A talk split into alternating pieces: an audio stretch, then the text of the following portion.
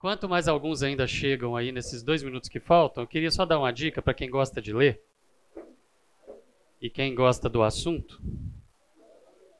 Eu estou lendo um livro essa semana que, assim, não vai dar tempo de eu colocar coisas dele. Obrigado, filho. Obrigado. Que não vai dar tempo de eu colocar coisas dele no curso, senão eu colocaria. Mas pronto, agora eu consigo ver quem está lá atrás. Não vai dar tempo de eu colocar coisas dele no curso, mas é muito, muito, muito, muito bom. Lembra que eu citei aqui C.S. Lewis na semana passada? O autor de Nárnia, amigo do Tolkien, lá que ficavam sentando numa cafeteria em Oxford para poder conversar sobre os mundos que eles estavam criando, né, Senhor dos Anéis e Nárnia. Eles faziam algumas disputas, tem cartas deles, assim, tem relatos deles mesmo, trocando entre si assim bilhetes que eles trocavam, fazendo disputas de quem ia criar o personagem mais legal ou o personagem mais poderoso, assim e tal. É, mas o, o C.S. Lewis não é só um mestre da literatura, mas é reconhecido mesmo mundialmente como fazendo parte da história do pensamento humano, da, da ciência, e era ateu e virou crente, né? Eu comentei isso na semana passada. C.S. Lewis era ateu, ateu mesmo radical, professor universitário, ateu, achava que não existia nada e defendia isso. Mas virou crente porque ele começou a estudar. A gente vai ver alguns relatos disso em algumas aulas para frente, de pessoas que começaram assim: não acreditam em nada, defendem que Deus não existe e que a ciência prova isso. Dá para ouvir aí atrás, nessa altura que eu coloquei? Tá bom aí? Mas que, à medida que iam estudando, olharam assim: puxa, não dá não tem jeito. Se for o mínimo, se a pessoa tiver um mínimo de honestidade intelectual, essa é a frase que eles usam, é, ele tem que admitir, tem alguma coisa além desse mundo físico palpável que a gente pode medir, é, esmiuçar, e, e essa, esse além desse mundo físico que existe gerou a necessidade de procurar, e eles foram procurando nas religiões e encontraram no cristianismo se identificaram, se converteram, se tornaram cristãos e se tornaram defensores da fé. C.S. Lewis é um desses. Tem várias histórias de famosos assim e ele é um desses. É, é, ele morreu, né? Foi o tempo dele. Entrou um outro professor, não tanto tempo depois assim, mas entrou um outro professor em Oxford também, que é, se aposentou em 2011, que foi o Richard Dawkins o Richard Dawkins é considerado o papa do ateísmo moderno, tão radical quanto C.S. Lewis era antes de se tornar crente. E lembra que eu uso a palavra crente com propósito, né? Eu falei lá no início, quando eu falo crente, eu não estou falando crente pejorativo. Eu estou falando crente de pessoa que crê em Deus, independente de ser cristão, de ser judeu, certo? Principalmente esses dois grandes grupos aí, tá bom? Ou até, por exemplo, o Einstein está dentro desse daqui, porque ele era deísta, ou seja, cria que existia um Deus que criou todas as coisas, mas esse Deus não se relaciona com a gente. Mas ele cria. Então estou falando crente. Dentro do crente estão os cristãos, estão os, estão os, os judeus, certo? Estão ali. E às vezes, em algumas situações, eu falo crente de crer em Deus, num Criador, certo? Mesmo que não, não sendo religioso. Mas eu estou falando de crente aqui no caso, que ele se tornou cristão. Era anglicano, o C.S. Lewis. Bom, os dois não conviveram. O Lewis lá no século XIX, 19, 20, o Dawkins no século 20, 21, certo? Por, não conviveram por alguns anos aí, nunca tiveram a possibilidade de sentar naquela cafeteria que o Tolkien e o, e o Lewis sentavam para conversar. Mas e se eles sentassem e discutissem o sentido da vida, na visão dos dois? E aí o Alistair McGrath, que é um também professor de Oxford agora, ele é bioquímico, o McGrath. Ele pegou e fez isso, montou esse livro, que eu estou achando o máximo. Então, assim, eu ainda vou criar uma aula, um curso de. Não curso não. Sabe aqueles cursos de julho, dezembro, janeiro, que tem de uma aula só? Eu vou fazer um de uma aula sobre esse livro aqui, porque é muito bom. Mas. É C.S. Lewis e Richard Dawkins e o sentido da vida. O que, que o Alistair McGrath fez? Ele pegou os questionamentos que, os, que o Richard Dawkins, pai do ateísmo, joga em cima do C.S. Lewis criticando e falando assim: ah, o C.S. Lewis, vai tirar foto? o C.S. Lewis ele falou isso, mas ele estava enganado por isso, isso e isso. Ele estava errado por causa disso e tal. Ou seja, o Dawkins está vivo e está jogando pedra no cara e o cara não, tem, não tinha como se defender, não tem como se defender. Aí o Alistair McGrath pegou tudo que C.S. Lewis publicou e foi selecionando o que ele falou sobre cada tópico das coisas que o Richard Dawkins acusa para poder defender o ateísmo e colocou como se os dois estivessem conversando. Como se fosse um debate entre o C.S. Lewis e o Richard Dawkins. É muito bom, muito bom. É fininho. Dá para ler rapidinho, tá bom? Se alguém quiser ler, vai adorar. Se gosta de ler e se gosta do assunto. Isso algum dia vai virar uma aula aí, tá bom? Bom. Agora vamos para hoje. Para de hoje. Onde está o problema? A gente está terminando isso, né? Na semana passada a gente terminou. Só que algumas pessoas falaram que eu corri muito nos últimos cinco slides e aí foram pelo menos quatro pessoas. Falaram que corri muito nos últimos cinco slides, por quê? Eu vou fazendo sempre pontos de conclusão, assim, porque eu preparo a aula, eu, sei, eu sempre sei que eu não vou chegar até o último slide. Mas assim, se na hora que der o horário eu estiver perto desse, eu vou concluir assim. Se estiver perto do outro, vou concluir assim e tal. Então eu tenho várias vários pontos de conclusão. Só que faltava cinco para chegar no ponto de conclusão, no segundo ponto de conclusão meu, no final da aula passada. Aí por isso que eu corri. Então eu vou voltar um pouquinho, mas vocês vão perceber que toda aula eu vou fazer um review. Eu volto e pego um pouquinho e conto a história. Lembra que eu falei lá na primeira aula dos arcos? Que eu vou tecendo uma linha de raciocínio, depois eu pego daquela e vou fazer outra, depois eu pego e vou fazendo outra, e no final eu vou ligar tudo.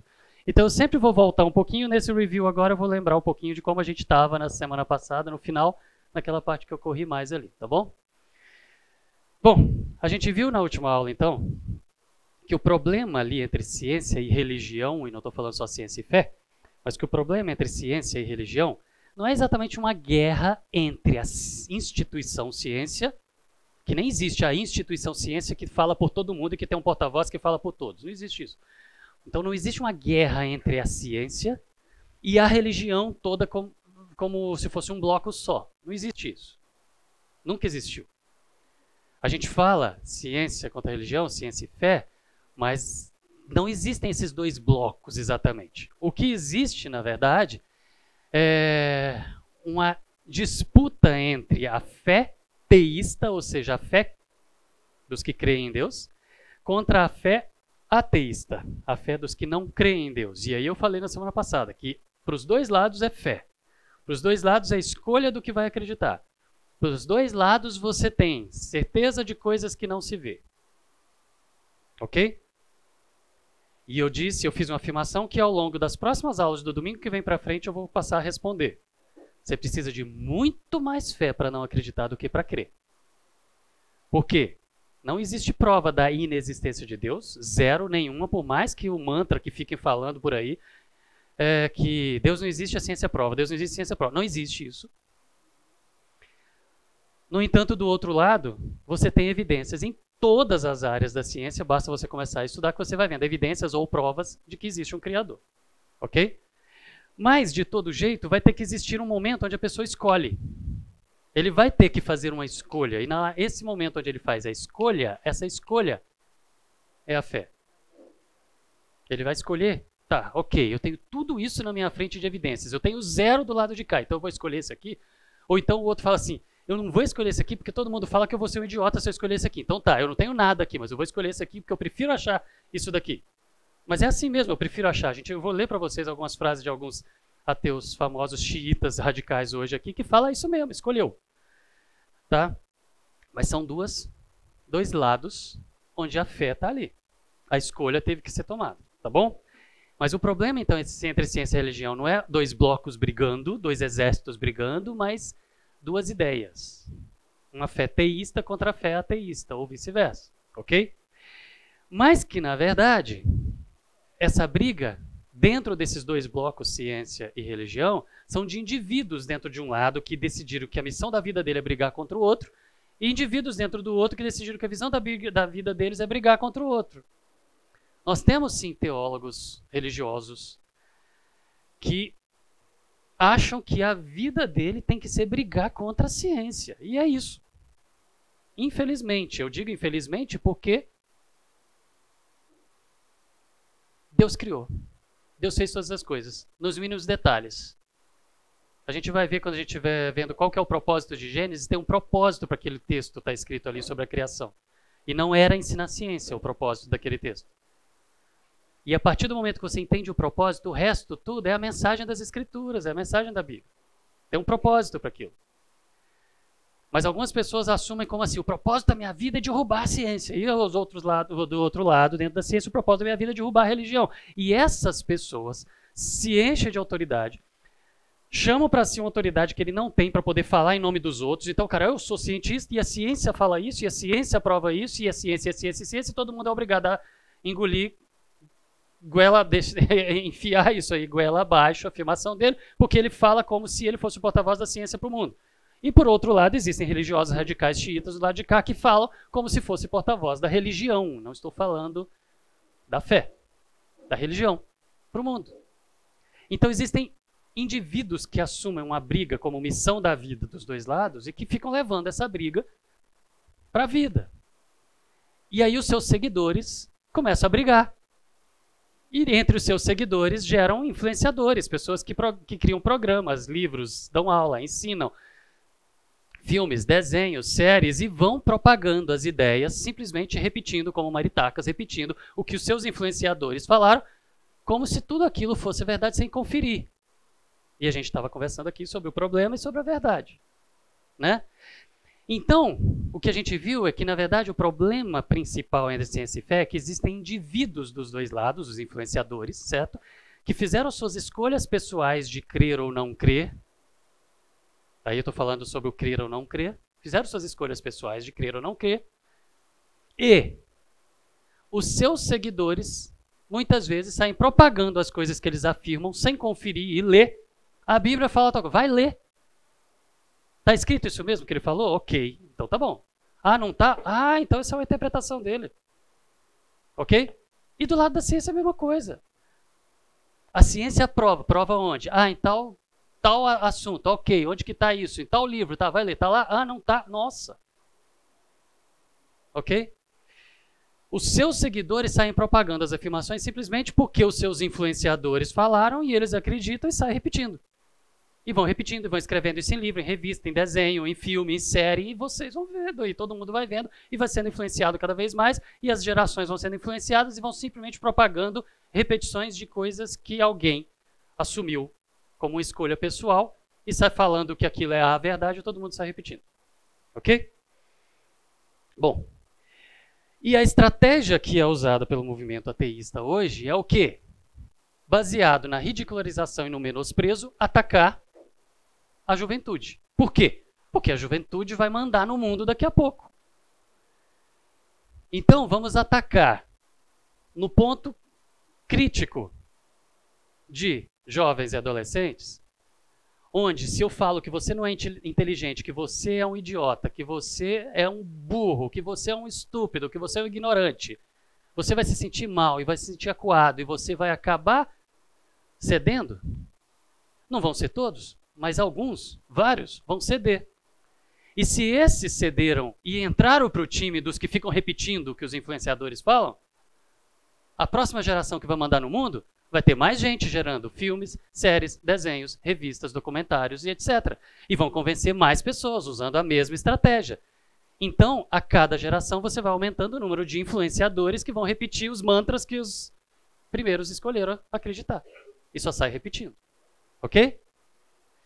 Bom, a gente viu que Deus sempre estimulou o questionamento. Não é para a gente ficar aqui todo mundo bitolado, ou escuta e pronto, repete e vamos sair fazendo a mesma coisa que nós estamos criticando. Sair repetindo sem conferir. É para conferir. É para questionar. É para duvidar. Deus sempre instigou a investigação. Gênesis 1 e 2, eu estou um spoiler de uma outra aula para frente, não é um tratado científico. Gênesis 1 e 2 está relatando a criação, mas não é um tratado sobre a criação. Não é ali ensinando ciência. Ele está falando o que Deus fez e o propósito daquilo. Para quê? Por quê? Detalhes ele espalhou na sua criação para a gente investigar e usar o que ele pôs aqui dentro. Para quê? Para poder ficar admirado. para poder você investigar, descobrir e falar, uau, aí você descobre mais coisas, uau, e você descobre mais coisas, uau, e ir desvendando Deus. Vocês acham que quando chegar no céu vai ficar todo mundo tocando arpinha e voando para um lado para o outro e cantando só? Deus é tão grande e infinito que a gente vai continuar investigando, descobrindo e aprendendo e aprendendo e aprendendo e aprendendo. E não tem fim. Nós estamos falando do Criador do universo. Ok? Você acha que ele escreveu dois capítulos na Bíblia para poder ensinar ciência para a gente? Não. Mas tem um monte de coisa fantástica lá que a gente vai ver daqui a algumas aulas, mas o propósito não era esse. Então, ele mandou que a gente investigasse, que a gente estudasse, que a gente aprendesse, para poder aprender mais sobre ele. Ok? Ele sempre instigou isso. E nessa da gente investigar, sempre existiram diversas concepções na história da humanidade de, sobre Deus. As pessoas investigando começaram, mas eu acho que Deus é assim, eu acho que Deus é assado, eu acho que Deus, eu acho que Deus, eu acho que Deus. Então você tem concepções diferentes de Deus e essas diferentes concepções de Deus a gente passou por elas aqui, onde a gente viu do politeísmo, que coloca é legal para Marvel e para DC, que coloca aquele monte de deuses com um monte de poderes que dominam as forças da natureza e que manifestam as diferentes facetas dos pecados humanos. Então, ira, amargura, inveja, ciúme, cobiça, ganância, essas coisas todas estão lá nos deuses, porque assim, ah, se eu sou egoísta, tá, mas Thor também era. Ok? É por aí. A gente falou do panteísmo, onde é a mãe Gaia, tudo é Deus, tudo é Deus, todo mundo está junto, todo mundo tem que ser tá, cooperado, a mãe natureza, vamos lá, vamos preservar, porque é tudo Deus, o, o, o, animalzinho é Deus, a minhoquinha é Deus, a abelhinha é Deus, a florzinha é Deus. Lembra que eu falei de colega meu que bate papo, conversa com a árvore, pede para a árvore dar a fruta para ele, caiu, obrigado, vai, vai comer. Assim, entendeu? Ah, é o panteísmo, ok? E a gente falou do panenteísmo também, a gente tratou aqui, que é a mesma coisa do panteísmo, tudo é Deus, mas na verdade tudo é a energia que é a criadora. Ele não é pessoal, ele não tem uma vontade. O panteísmo tem vontade.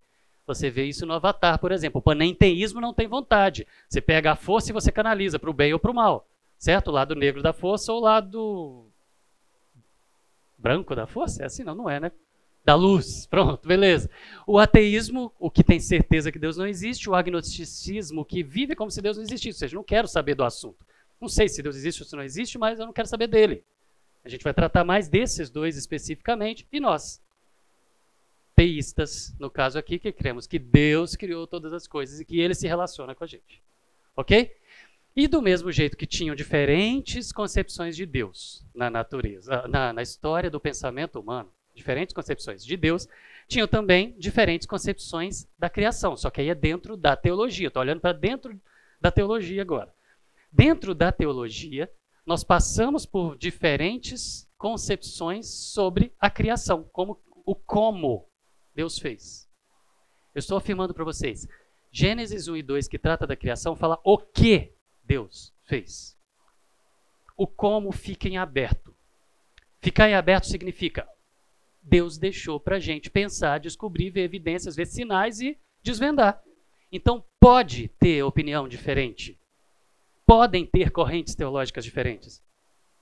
O problema é que as pessoas que abraçam uma como aquilo ali é a verdade, o resto tudo é herege, vai para o inferno, cria essas guerras pessoais, como eu citei no início. E aí eu fui falando de várias correntes diferentes que tem, certo? Citei todas elas aqui, e que tem os seus lados positivos e negativos, mas que tem grandes nomes em todas elas. Então, se você fala que, por exemplo, a que é mais atacada dentro da teologia que é a chamada evolução teísta, ou criacionismo evolucionário, ou criacionismo progressivo, que é aquela que olha para os dias da criação como eras geológicas, como um grande tempo, onde Deus foi criando aos poucos. E quando a ciência hoje investiga e fala, nossa, o universo tem 13 bilhões de anos, nossa, a Terra tem 4 bilhões de anos, nossa, a vida na Terra tem 3 bilhões de anos, nossa, a vida complexa tem 600 milhões de anos, nossa, o homem tem, o, o, os hominídeos têm 2 milhões, 2 milhões de anos, nossa, o Homo sapiens tem só 200 mil anos. Nossa, o Sapiens Sapiens, nossa, tem menos do que 200 mil anos. Nossa, o dilúvio. Não. Beleza, não tem problema, porque tem muito tempo. A palavra lá para dia, a gente vai estudar isso daqui, ela tem significados diferentes. Ela pode ser tempo e não dia de 24 horas. Então pronto, resolve, você não tem que ficar brigando. Isso não é o motivo principal. Esse livro não foi escrito para isso. Isso não é um tratado de ciência. Isso não é o fundamental para sua fé, para sua vida com Deus. O que importa é, foi ele quem fez todas as coisas nos mínimos detalhes e ele que comanda tudo e sustenta tudo. Ok? Mas existem essas diferentes correntes teológicas. E se isso para você é importante, legal. Estuda e escolhe uma. Escolhe. Lá em cima que você vai saber quem tinha razão. Ok? E aí aquelas pessoas que abraçam e falam assim, ou você pensa como eu, ou você é um herege. Ele nem sabe o que é heresia, então, para ele poder falar isso. Porque aí ele vai jogar, por exemplo, o C.S. Lewis no inferno, o Billy Graham, maior evangelista desde Paulo, apóstolo Paulo, vai jogar no inferno, o Francis Collins, pai do projeto Genoma Humano, vai jogar no inferno, vai jogar um monte de gente no inferno, no inferno, ok? Um monte de teólogos que a gente usa, vão jogar todo mundo no inferno nós estamos falando de uma área cinza das Escrituras. Tem várias. O princípio e o fim, Deus não deu os detalhes. Sobre Apocalipse, tem correntes diferentes. Tem correntes diferentes. Ah, Jesus vai voltar quando? Antes da tribulação ou depois da tribulação? Os cristãos vão passar pelo sofrimento aqui da grande tribulação, da batalha do Armagedon, etc e tal. Vão passar ou não vão passar? Alguns acham que sim, outros acham que não, alguns acham que é antes, outros acham que é depois, outros acham que é no meio. Tem corrente teológica. Por quê? Porque Deus não quis dar detalhe. Ponto. Deus é Deus. Ele não quis dar detalhe, não era relevante. O importante é que vai acontecer. Ele não quis dar detalhe, não é relevante para a nossa fé. E o início também, ele não quis dar os detalhezinhos minuciosos, então não precisa de uma guerra. Não era propósito de Deus. Ok? Essas são áreas cinzas, áreas cinza das Escrituras. Não é preto e branco. Tem algo ali que Deus deixou a gente usar a cachola para poder decidir. Ok? E aí, a gente vai seguir então com a história desse conflito. Dessas oito aulas, eu diria que talvez essa seja a que eu vou falar mais nome, a que eu vou falar mais data, que vai ficar parecendo aula de história e tal. Eu vou tentar deixá-la menos chata, mas eu preciso passar por ela, tá bom? A partir da semana que vem a gente vai ficar respondendo perguntas, assim, de, dos questionamentos e tal. A gente vai ser mais objetivo, mas eu preciso passar por ela porque existe uma conclusão para a gente chegar aqui. Mas se o mundo inteiro, se o mundo a visão do mundo, ideológica do mundo. Se ela nos apresenta a ideia de que o ateísmo é uma consequência natural da evolução do pensamento humano, olha isso, é isso que é apresentado para gente. De livro, revista, desenho animado, escola, faculdade, é isso que é apresentado para gente. Ok? Como se fosse a verdade absoluta. De que o ateísmo é a consequência natural da evolução do pensamento humano. Então, quanto mais inteligente, mais ateu é. Ok? Se o mundo apresenta isso, e eu estou afirmando aqui que isso não é verdade, por que, que eu posso afirmar que não é verdade? Próximos domingos? Mas se o mundo está falando que ser ateu é uma consequência natural de você desenvolver o conhecimento, se olhando para dentro da teologia, a teologia, por exemplo, nunca foi consenso, isso é uma afirmação que eu fiz, eu estou fazendo de novo e vou mostrar por quê. A teologia nunca teve um consenso. Teologia, eu estou falando dos teólogos, do estudo das, da Bíblia, das Escrituras. Ok? Se a própria teologia nunca teve um consenso sobre quanto tempo durou a criação, se os dias eram de 24 horas ou bilhões de anos, ok? Por quê que essas ideias parecem ser tão tradicionais e tão absolutas e tão assim, nossa, sempre foi assim? Dá a impressão que falar que os seis dias da criação foram seis dias de 24 horas, então que tudo apareceu no universo em uma semana, na verdade, o sétimo dia Deus descansou, então em seis dias. Ok? Dá a impressão de que isso é o que sempre se pensou. Por que, que parece, que essas coisas parecem ser tão tradicionais? Porque pessoas são influenciadoras. É a mesma história. Então, tanto com relação ao que o mundo tenta afirmar para a gente, quanto às briguinhas internas que às vezes tem dentro da própria teologia, pessoas influenciam pessoas. O fato é, crer diante dos seus colegas lá fora, dos seus professores, dos seus colegas de trabalho em breve, crer diante do mundo, embora o mundo fale que é sinônimo de cometer suicídio intelectual, ser idiota, isso não é verdade. E se esse assunto para você é relevante ao ponto de você começar a estudar isso e ver que existem correntes diferentes, cinco principais, correntes diferentes dentro da teologia sobre quanto tempo durou a criação, como que foi a criação, sobre o como, que é o que Deus não deu detalhe. Se isso foi importante para você também, você pode se deparar com debates internos que existem que vão falar que você fica questionando algumas coisas específicas ali é cometer suicídio espiritual. E eu estou dizendo, não é também. Porque Deus não falou detalhes do como. Isso não é relevante para sua fé e para sua vida com Deus. Ok? Crer lá fora não é ser um idiota. E pensar e questionar aqui dentro não tem problema nenhum, porque Deus estimula isso. Ok? A história do pensamento humano sempre foi feita. Estou falando da história. A história do pensamento. Lembra que eu falei que o mundo afirma que a evolução natural do pensamento humano é chegar no ateísmo? Eu estou dizendo que essa história, a história do intelecto, a história da inteligência, a história do conhecimento humano, ela foi feita por crentes em Deus. Aí você fala, nossa, mas não existia ateu? Aham, uhum, mas a história foi feita por crentes em Deus. Pessoas que estavam estudando o Criador e a sua criação. Fala. Aham. Uhum. Aham. Uhum. É o próximo slide aí, ó.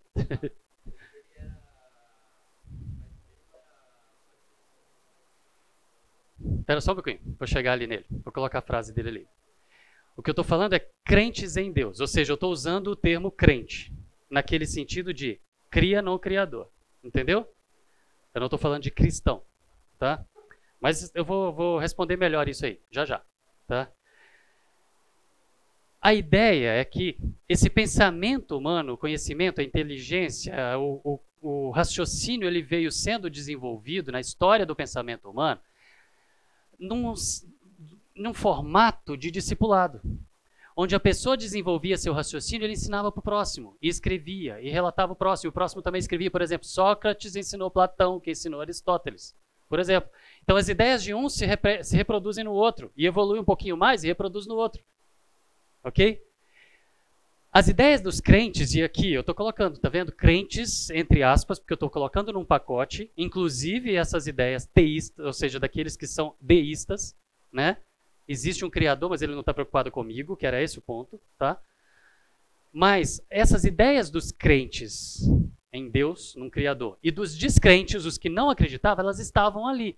Então a história do pensamento humano veio sendo construída por, feita por crentes em Deus, porque a maioria eram crentes em Deus, a maioria colocavam isso por escrito, a maioria relatava isso, discutia isso, debatia isso. E veio evoluindo o pensamento humano, mas no meio tinham os descrentes, eram minoria, até hoje continuam sendo minoria, mas eles sempre estiveram lá, tá? O que aconteceu é que no início, à medida que o pensamento veio evoluindo, ele foi dividindo. À medida que você foi acumulando mais conhecimento, não cabia mais para uma pessoa só estudar tudo, isso foi virando áreas. Por exemplo, tem cursos hoje sendo formados, ah, vou falar curso de biologia. Era chamado de história natural há um tempo atrás. Aí saiu farmácia de dentro da biologia. Agora está saindo biotecnologia de dentro da biologia. Vão formando cursos novos. Por quê? Porque o conhecimento vai evoluindo, vai aumentando tanto que você vira um curso separado. Antes eram os pensadores. O cara era filósofo, cientista, teólogo, ele pregava, ele escrevia livro de teologia sobre Deus e ele escrevia livro sobre filosofia, ele escrevia livro sobre ciência. Eram os pensadores. Mas os pensadores, ou seja, o pensamento humano foi inflando. E à medida que o conhecimento foi evoluindo e foi aumentando, foram criando áreas de especialização. E aí veio a ciência para um lado, filosofia para o outro, e teologia, isso foi se separando, mas todo mundo tratava sobre as mesmas coisas no início, ok? Quando a gente olha para Platão, Platão ele estava lá filosofando sobre Deus também. Ele falava que Deus era uma figura neutra, indiferente ao bem e ao mal. Lembra da ideia? Deísta. Deus, o Criador, criou tudo, mas ele não está nem aí para gente. Era uma ideia dele, ok?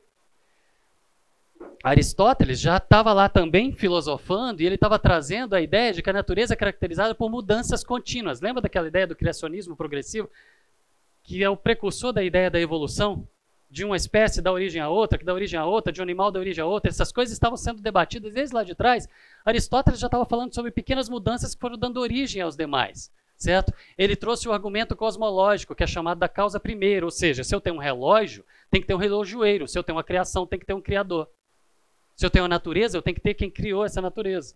Isso era Aristóteles, ok? Lembra do discipulado ali? Sócrates, Platão, Aristóteles o conhecimento, um vai reproduzindo do outro e vai evoluindo, vai trazendo um pouco mais, raciocinando um pouco mais, ok? Orígenes, lá no passado, ele veio fazer o quê? Fala, discutindo sobre a Bíblia, sobre as Escrituras. As Escrituras têm três sentidos. O literal, aquilo que você sabe, que Deus quis falar detalhe para você saber do detalhe que aconteceu. O moral, que é a aplicação daquilo ali. E o espiritual, na sua, que vai influenciar a sua relação com Deus, ok? Isso está lá atrás. E ele colocava o quê? que nas escrituras está falando de céu, terra, todas as coisas, que aquilo foi feito no princípio, certo? Lá no princípio. Quando? Não sei. Lá. Onde que nós estamos falando? 185, lá no, nos primeiros séculos, ok? Basílio, lá, depois do ano 330, lá atrás, ele estava falando de Gênesis ser literal. Se você começar a ler livros hoje de teologia sobre ciência e fé, ou sobre Gênesis e tal, você vai ver que estão lá discutindo se é literal, se não é literal, se todos os versículos são literais, ou se tem algum que é figurativo. Tem gente que fala que tem versículos em Gênesis que vão ser figurados. Eu não acredito nisso. Mas existem pessoas que defendem isso. Ele já estava discutindo isso lá, 330. Ok? Essas discussões elas sempre aconteceram, nós não estamos falando de novidade. Embora te a televisão, os seriados, os filmes, façam parecer que isso é coisa moderna, essa discussão ela sempre existiu. Ok? Ah, e o Basílio falava que a criação foi instantânea. Lembra que eu falei que tem algumas pessoas que defendem isso, que Deus criou tudo de uma vez? Prontinho. Apareceu tudo pronto. Ok? E depois as coisas foram sendo organizadas, mas que ele criou tudo? Ambrósio, lá atrás, estava tratando sobre o tempo dos dias da criação. E eles estavam discutindo por quê? Porque tinha gente que achava que era muito tempo aquela palavra era traduzida por tempo, e tinha gente que achava que a palavra era traduzida por dia de 24 horas. Então essa discussão já estava lá. Agostinho, lá atrás, também estava falando a mesma coisa, que Deus não estava limitado no tempo. Só um pouquinho. Então, que você ficar colocando Deus numa caixinha e falar que ele tinha que fazer tudo em horas humanas, que isso era exagero da nossa parte, ou tentar humanizar Deus, tentar colocar Deus na caixinha. Na caixinha. Então ele estava falando, é, discutindo sobre criação, ele falava, criação não existe no, do nada. Se toda, aí agora estou usando palavras modernas, mas se toda a energia do universo estava num ponto lá no Big Bang, quem deu o pontapé para esse ponto expandir? Porque se estava toda a energia do universo num ponto e aquilo estava estável lá paradinho, para aquilo expandir e virar o universo, se não existe alguém fora do universo, não tem como. Porque uma coisa estável não muda. Se algo não encostar nela, se algo não der o pontapé inicial, se algo jogar uma energia a mais ou energia a menos, ou fizer alguma instabilidade para aquilo poder expandir e virar o universo. Tem que ter alguém fora do universo para poder ter dado origem, ok? Essas discussões elas já estavam vindo lá, eu estou falando de 350. Pode falar.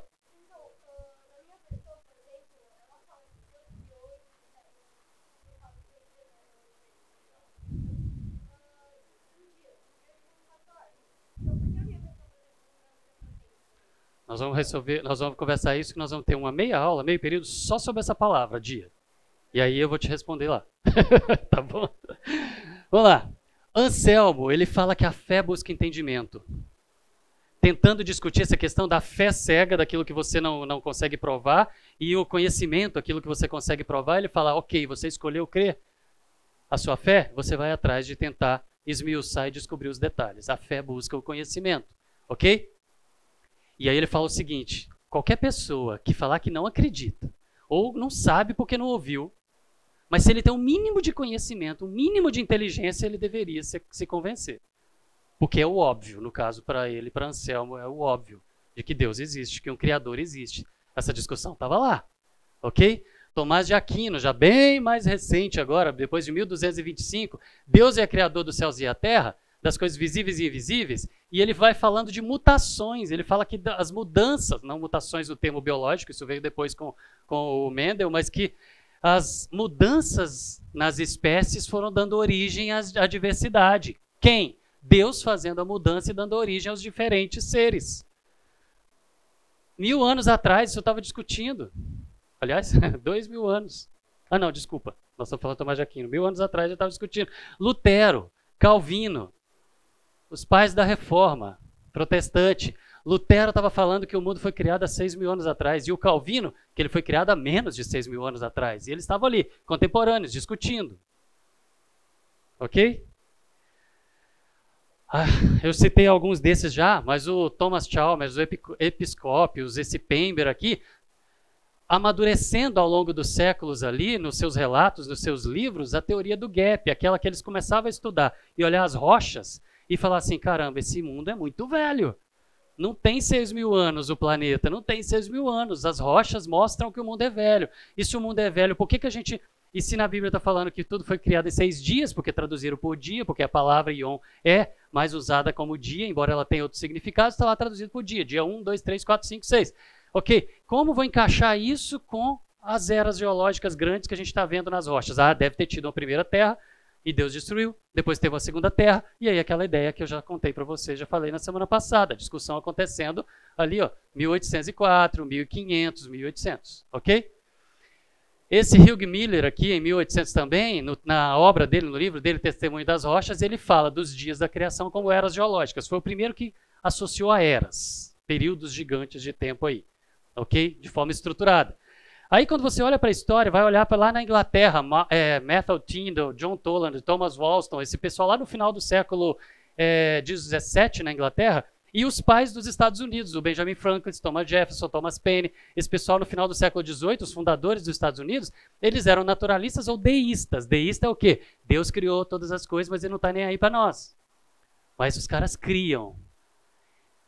Quando vocês olham para essas coisas, vocês vão vendo que não tem uma linha que é o que vem falando com a gente. O, o pensamento humano vai evoluindo e vai levando ao ateísmo. Não. Tem gente que crê, tem gente que não crê. Tem gente que acredita mais, que acredita menos. Que é deísta, que é ateísta. Que a coisa vai assim. Ou seja, são escolhas de crença. São filosofias da mente humana. As pessoas estão discutindo, estão pensando, e isso vai e volta. Não tem essa linha, essa progressão, essa evolução natural que vem falando com a gente, ok? Então, mais uma vez, a história do pensamento humano foi feita por crentes em Deus, ok? Só que no meio deles, os descrentes estavam lá jogando as dúvidas. E aí, depois do intervalo, nós vamos falar dos descrentes. Tá bom? Beleza? Enquanto então, quem escrevia, vamos lá. Enquanto quem escrevia a história do pensamento humano que o mundo vem falando com a gente que tem uma evolução linear que vai só aumentando, aumentando, aumentando até você virar ateu. É assim que afirmo, né? E eu estou mostrando que esse negócio é uma bagunça. É filosofia. É as pessoas discutindo e vai para um lado, vai para outro, volta. Mil anos depois está voltando no que o outro mil anos atrás estava discutindo. Isso não é linear como ficam falando para gente, certo? Mas enquanto a evolução do pensamento humano estava acontecendo e sendo escrita basicamente por crentes em Deus, os descrentes estavam lá colocando dúvidas, como eu falei. Ok? O termo ateísta, vamos lá, pessoal. Tem gente conversando aí. Vamos lá? O termo ateísmo, ele foi criado lá na França no século XVI. E eu estou falando de discussões que vêm lá de trás, mil anos antes. Ateus, as primeiras pessoas que se intitulavam é, ateias, né, que falaram, usaram esse termo ateu para si mesmo, assim, isso aconteceu lá no século XVIII. Mas, embora isso tenha acontecido lá no passado, ou seja, a gente tenha data para essas palavras terem surgido, gente, meninos, aqui, volta para aula. Embora o termo ateísmo e o termo ateu, ele tem uma data que começou, que está ali, ok? É, sempre no meio das pessoas que estavam desenvolvendo o pensamento humano, tinham aqueles que estavam lá jogando as ideias sem ter esse nome, sem ter esse título. Ok? Aí já aparecem alguns que vocês conhecem. Então essa turma estava lá e eles já vinham jogando as dúvidas. Ah, ele não acreditava e ele jogava. As discussões estavam rolando, sendo formadas por crentes em Deus, num Criador. Mas enquanto essas discussões estavam rolando, os que não acreditavam estavam ali jogando essas ideias. Para quem assistiu Lost ou for assistir, vai ouvir o John Locke lá na ilha de Lost falando desse David Hume. que era um cara lá, um filósofo cético, que não acreditava, e que ele ficou jogando nos seus escritos, nos seus debates, nas suas palestras, ele jogava o quê? Que seres finitos precisam de causas finitas. Se nós somos mortais, quem nos criou também é mortal. Gente, é filosofia. Você pode criar. Usa sua mente. A filosofia é isso. Você vai usar a mente e criar raciocínios lógicos. Mas o fato de você criar raciocínios lógicos não são prova de alguma coisa. Simplesmente são raciocínios lógicos. Para ele fazia sentido. Para muitos faz sentido até hoje. Para o John Locke faz sentido. Ok? E o acaso explica tudo. O Kant, que também é bem usado pelo ateísmo moderno, lá na Prússia, ou ali na Rússia, ele vinha falando o quê? Que se Deus não existe, se Deus não existe, ia ser impossível provar. Certo? Provar que ele existe. Por quê? Porque ele não existe. E se ele existe, ele é tão grande que ia ser idiotice tentar provar. Portanto, Deus está morto. Ah, não. Deus está morto é Nietzsche. Portanto, Deus não existe. Ok? Jogando as ideias ateístas ali, mesmo não tendo o nome e o título ateísta. Ok? Aí veio Nietzsche que falou que Deus está morto. Deus é um mito. É um mito criado por pessoas ignorantes e, portanto, tem que ser tratado como mito e acabar com isso. Deus está morto. Afirmação de Nietzsche. Aqui a gente está vendo os nomes conhecidos. E aí, ele era fortemente anticristão, combativo mesmo, como a gente tem hoje o representante maior no mundo hoje vivo, que é o Richard Dawkins. Teve uma influência muito grande na ideologia nazista, estava lá. As coisas elas vão se enrolando, né? As teorias da evolução, teorias da evolução, nós vamos ter uma aula só sobre isso, meia aula, meio período só sobre isso também. Mas as teorias da evolução, elas ajudaram. Elas não vieram com o objetivo de defender o ateísmo, mas elas ajudaram porque as pessoas foram pegando as ideias. Ah, Deus está morto, é idiotice tentar provar Deus, Seres finitos precisam de causas finitas. As ideias vieram sendo, ateístas também vieram evoluindo e pegaram carona também em termos das teorias da evolução. O que, que são as teorias da evolução? É que tentava explicar a origem das espécies, a origem das coisas. Como que tudo surgiu, como que os seres vivos e a diversidade da vida surgiu. E essas teorias que tentavam explicar a diversidade da vida, elas acabaram gerando algumas ideias que o ateísmo foi pegando também, incorporando. Ok? Gente, eu estou ouvindo alguém conversar o tempo todo. Vamos lá?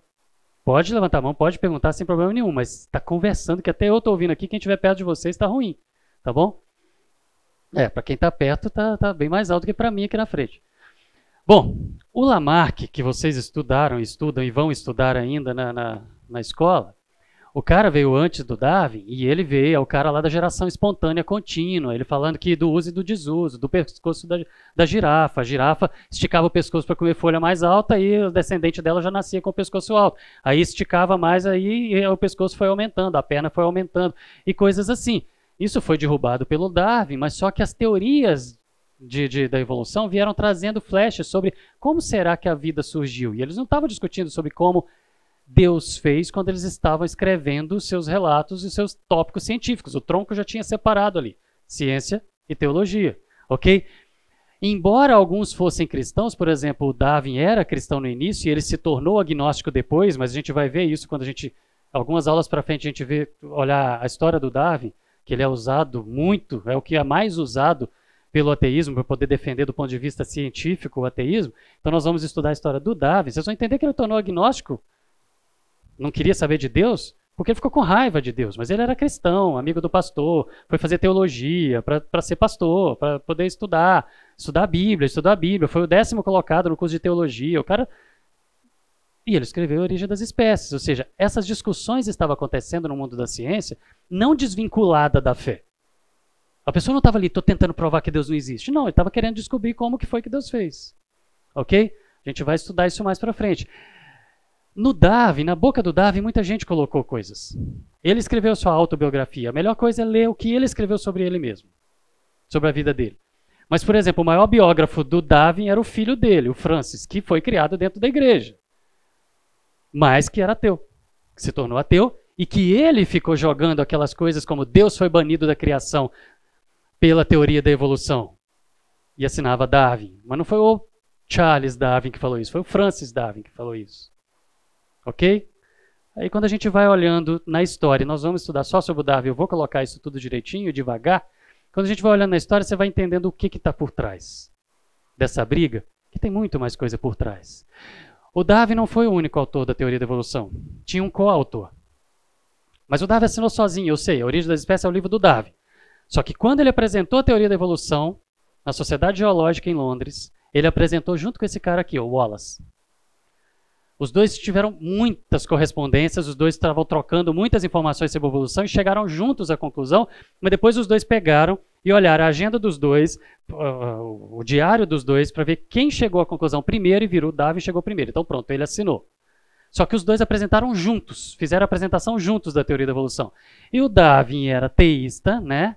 Teísta, crente, cristão, era anglicano e virou agnóstico por causa de um trauma na vida dele que a gente vai ver aqui.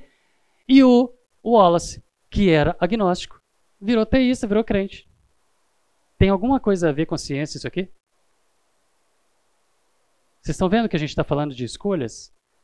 E daqui nas próximas aulas nós vamos ver quais foram as escolhas e por que, que tomaram as escolhas. Mas é tudo escolha. Escolhas de fé. Fé teísta e fé ateísta. São escolhas. Ok? Mas eu estou, por enquanto, mostrando na, na história isso. E o Marx? O Marx ele veio com a ideia do imaterial não existe, é só o mundo físico, é o que a gente vê, que é palpável, que é mensurável, é aqui que a gente está. E ele pegou carona nas ideias do Darwin para poder pegar o darwinismo e aplicar para suas teorias sobre sociedade, política, administração pública. Ok?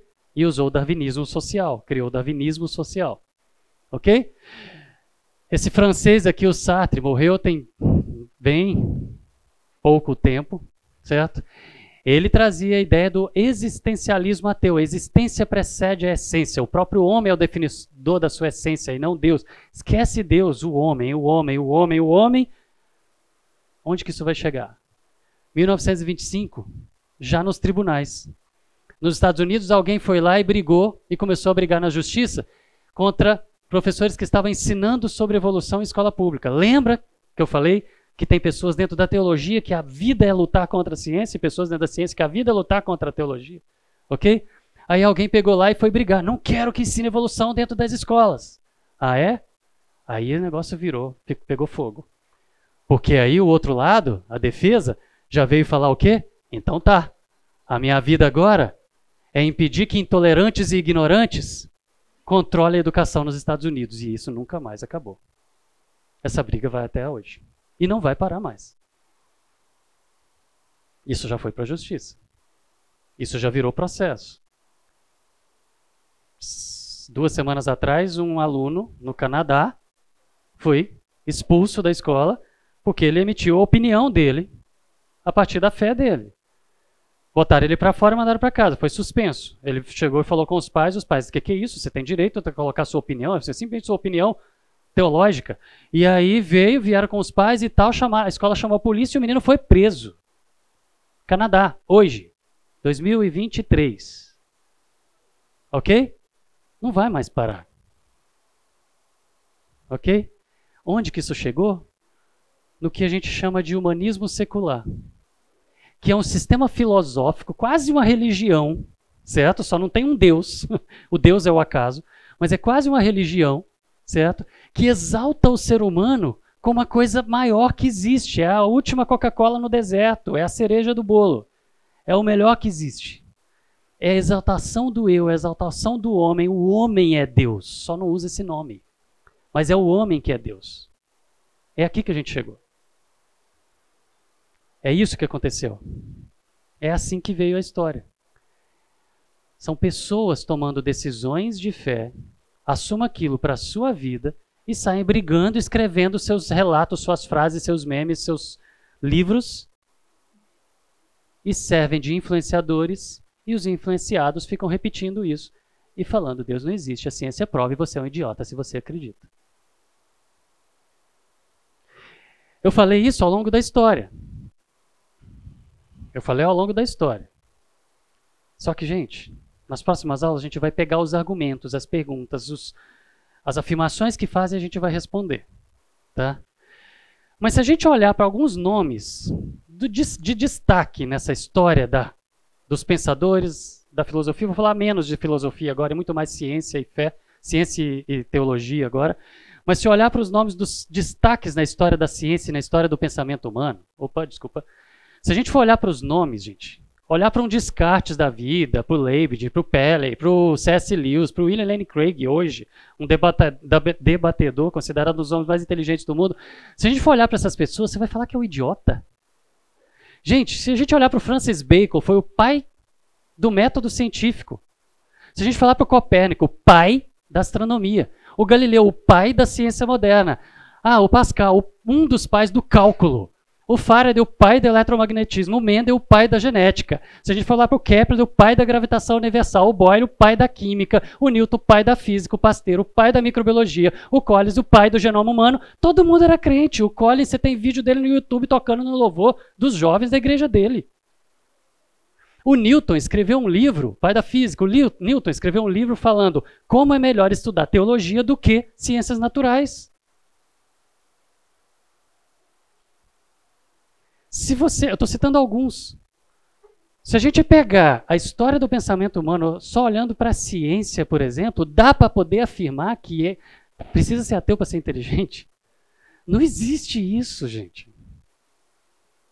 Não existe isso. É escolha. É escolha. Faça a sua. Mas essa é a afirmação desses caras aqui, que eles mesmos deram esse título para eles, os quatro cavaleiros do Apocalipse. Um deles já morreu. É, foi substituído pelo da cadeira de roda lá, o Hawkins, que também já morreu. Então, tá três, tá faltando um, eles vão botar mais um aí. Mas a gente vai pegar os argumentos desses caras, que são o cabeça do ateísmo do mundo, e nas próximas aulas a gente vai pegar os argumentos deles e nós vamos responder. Mas é essa afirmação que eles fazem. A principal é essa. Se você crê, você é um idiota precisa ser ateu para ser inteligente. Fala.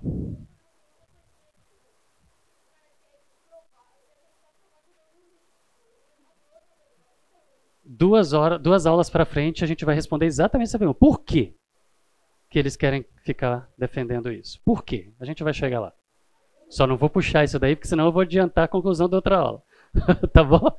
Gente, Atos 17 vai falando o quê? Alguns filósofos, filósofos, pensadores, epicureus e estoicos começaram a argumentar falando o que que deseja comunicar esses tagarelas. Estavam tirando onda, gente, lá atrás, isso não é novidade não. Atos 13 vem falando, vede ó escanecedores. O que, que são escanecedores? Tiradores de onda. É tirar sarro. Ficai atônitos e morrei, porque eu realizar, realizarei nos vossos dias obra de tamanha grandiosidade que jamais vos seria possível crer e se alguém apenas os contasse. Tirador de onda estava lá também. Gente, questionadores sempre existiram na história antiga, moderna, contemporânea, não importa, medieval, certo? Ridicularizador, tirador de onda sempre existiu. Os descrentes sempre existiram. Não importa de onde que você veio, não importa de que época você pegue os relatos e os livros os argumentos estão sempre ali sendo reciclados. Não tem essa linha de que vai evoluindo o pensamento e chega no ateísmo. Não. É uma bagunça de filosofia, de conversas, de argumentos, de livros, de escritos, de papiros, de tudo.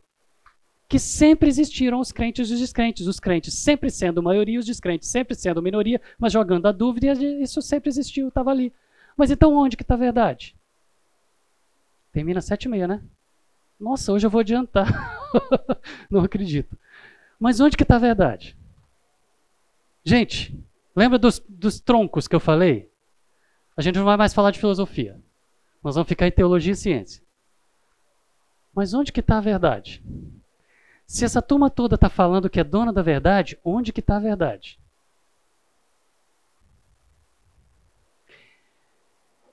Eu quero falar com vocês sobre essa questão ainda da verdade, uma última vez, Olhando agora então para teologia e ciência.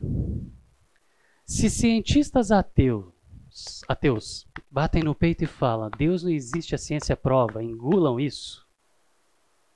E esse engula isso, um professor falou para uma aluna daqui, para um adolescente daqui. Perguntou: tem algum crente aqui na sala? Aí a menina levantou a mão. Aí ele falou assim: então engole essa aula. Se cientistas afirmam que o ateísmo é a única resposta inteligente, eles têm essa autoridade para poder falar? Eu posso acreditar em tudo que um cientista fala só sobre qualquer assunto só porque é um cientista? E tá cheio, lotado de cientista cristão, tá? Mas aqueles que são os mais barulhentos ateus, só porque ele se intitulou sou um cientista, sou o porta-voz da ciência para o mundo, acredito no que eu estou falando, eu posso acreditar só porque é um cientista? Para responder isso, eu queria explicar aqui como funciona a ciência. Vamos lá. O que, que um cientista faz? O cientista pesquisa. Pesquisa o quê? Fatos. O cientista pesquisa fatos. O que, que, são fatos? Fato é fato, acontece, é aquilo que está ali, que você não tem dúvida, não tem filosofia, não tem discussão, não tem nada. Você joga uma coisa para cima, ela cai. Ponto, fato. Você jogou para cima, caiu. Ok? E o cientista ele vai estudar e pesquisar os fatos para poder tentar explicar por que, que aquilo caiu. Ou por que, que as coisas acontecem como acontecem e tal. Então, fatos você não tem discussão, não tem dúvida. Aquilo ali é inquestionável, tá bom? Agora, como, o que aconteceu por trás, por quê, as explicações invisíveis por trás daqueles fenômenos são os que os cientistas vão pesquisar. Ok? Bom, quando o cientista pesquisando fatos, ele cria uma explicação para aquele fato, para poder tentar explicar por que, que aquilo acontece, essa explicação leva um nome, teoria.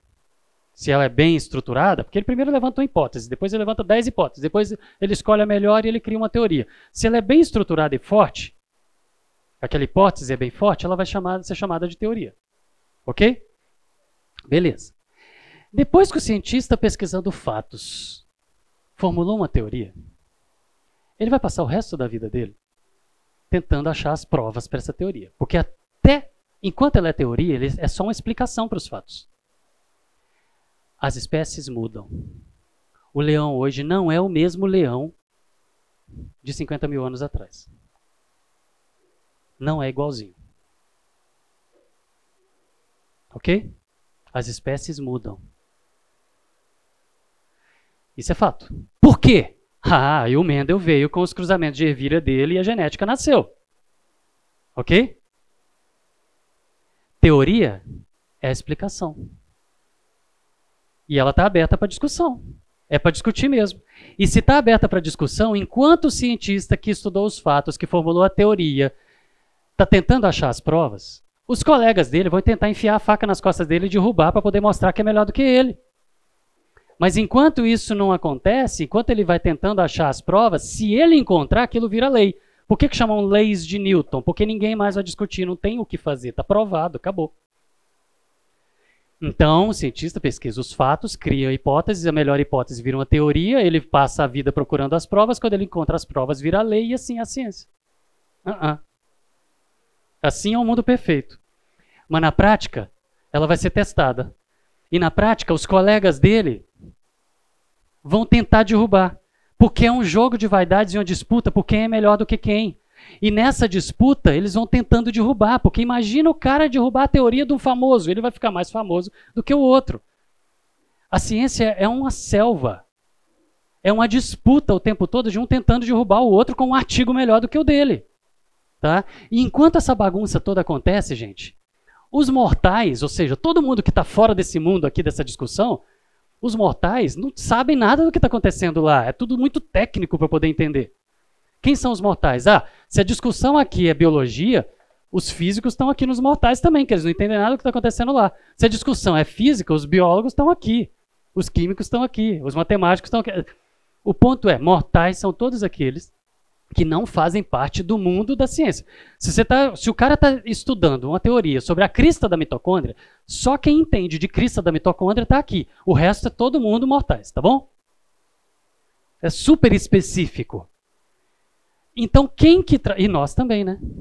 Todo o resto, quem assiste filme, quem lê livro, quem assiste série, quem assiste desenho, quem assiste aula, ensino médio, Tá todo mundo aqui, somos mortais. Como que a gente fica sabendo as coisas que estão acontecendo lá? Alguém tem que traduzir aquilo pra gente, né? E esse alguém que traduz pra gente são os divulgadores de ciência. Adivinha quem são esses? Os influenciadores. Os divulgadores de ciência são os caras que vão lá, leem os artigos lá na fonte, não entendem bolhufas, vão conversar com os caras que formularam a teoria, vão conversar com os que, colegas dele que estudam. O cara já morreu, vão conversar com os que estudaram o que o cara falou, que conviveram com ele, ou que estudaram e entenderam o que o cara falou, porque esse cara aqui mesmo não entende nada, os daqui menos ainda, nós, certo? E aí eles vão tentar esmiuçar, tentar descobrir, tentar entender como que aquilo funciona de toda a discussão, vão escrever livros ou revistas ou artigos ou documentários, criar documentários ou vídeo do YouTube, ou seja lá o que for, ou vão preparar uma aula para poder dar no ensino médio, mas os caras que é, estão ali tenta, que são divulgadores de ciência, estão ali tentando entender as coisas técnicas que estão acontecendo e vão escrever os seus livros, suas obras, seu material, didático ou não, para poder ensinar ciência. Mas eles não são ciência. Eles não estão escrevendo textos e livros de ciência. Eles são sobre ciência. E eles é que vão estar tá traduzindo o que está acontecendo lá até nós, mortais. E aí, dentre esses mortais que aprenderam com o que os divulgadores de ciência aprenderam, é, escreveram, e esses aprenderam com o que entenderam das discussões, porque são difíceis e não é qualquer um que vai entender, certo? E esses aqui aprenderam com o que leram da teoria e entenderam, e o que criou a teoria? Criou a teoria a partir do que ele entendeu dos fatos e da hipótese que ele surgiu, que surgiu de trás da orelha, ou, ou seja, ou seja, do raciocínio dele, certo? E no meio desse telefone sem fio, dentre os mortais, alguém vai lá e faz um vídeo, um documentário e põe na Netflix. Esses são os influenciadores. Em último nível, aqueles que chegam até a gente. Ou é o professor, ou é o criador do desenho, da série, do filme. Esses são os influenciadores. Isso é um telefone sem fio. Quem está abaixo desses influenciadores? Nós. Isso é um telefone sem fio. O que está chegando na cabeça desse, desse bando aqui é o que esses aqui entenderam, do que esses aqui entenderam, do que esses aqui entenderam, do que esses aqui entenderam, do que aquele ali escreveu quando ele estudou aquilo. Aí eu vou repetir a pergunta. Eu posso confiar em tudo que afirmam que a ciência fala só porque alguém está falando que a ciência fala? Não dá. Não dá. Então, um influenciador que está tentando te fazer enfiar a goela abaixo alguma coisa e falar: Deus não existe, a ciência prova. Ele está por trás, está na ponta de um telefone sem fio. Dá para acreditar? Então eu posso acreditar em tudo que um cientista que se diz o porta-voz da ciência para o mundo fala só porque ele é um cientista? Ele é um mortal para todo, todo e qualquer assunto que não seja o da especialidade dele. Da pontinha da crista da mitocôndria. Então, gente, não é o tempo que gasta discutindo um assunto que torna aquele assunto, a conclusão daquele cara, a verdade. Aí o cara fala, mas eu estudo há 30 anos isso. Aham, uhum, então, esse assunto está sendo discutido há 3.500. Aí você em 30 você chegou à conclusão e eu tenho que acreditar em você? Entende? Não é o texto que é usado, ah, mas eu li o livro do William Paley, do Richard Dawkins, do C.S. Eu li as fontes. Uhum. Para trás, quanto tem? Gente, não é o local. Ah, eu sou professor de Oxford, eu sou professor da USP, eu sou professor da Unicamp, eu sou, eu sou, eu sou o papa do ateísmo no mundo, eu sou, eu sou, eu sou, eu sou, aham, eu, eu, eu, eu, eu, nós vamos chegar onde está isso. Não é o currículo do cara, não é o nome do cientista. Não é nada dessas coisas que vai definir o que é verdade, gente. Não é o prestígio de quem está falando, não é a inteligência de quem está falando, porque dizem que o Richard Dawkins é o homem mais inteligente do mundo hoje, ok? No intelecto dele. Uma revista publicou isso, né? Eu posso confiar em tudo que um cientista fala sobre todo e qualquer assunto? Gente, o que ele é o especialista, provavelmente ele não vai falar besteira, o resto ele fala. Ok? Aí eu volto em dois versículos para a gente poder fechar. Hebreus. A fé é o firme fundamento das coisas que se esperam e a prova das coisas que não se vê. A fé é a prova das coisas que você não vê. Pela fé entendemos que os mundos foram criados pela palavra de Deus, de modo que o visível não foi feito daquilo que se vê, o visível veio do invisível. Deus fez o que se vê a partir do que não se vê. Está falando sobre a criação, ok? Sem fé é impossível agradar a Deus, pois quem dele se aproxima precisa crer que ele existe e que recompensa aquele que o busca. Fé. Você escolheu crer. Por mais que você tenha trocentas evidências, mas você escolheu crer.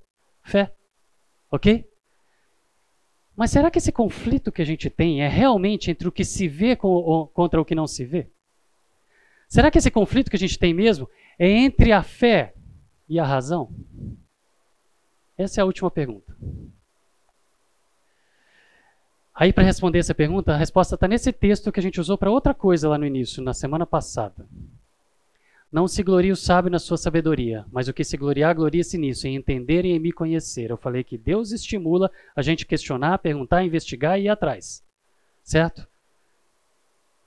Mas será que o conflito é entre fé e ciência? Ou ciência e religião? Ou entre teísmo e ateísmo? Não. O conflito é em quem é mais inteligente do que quem.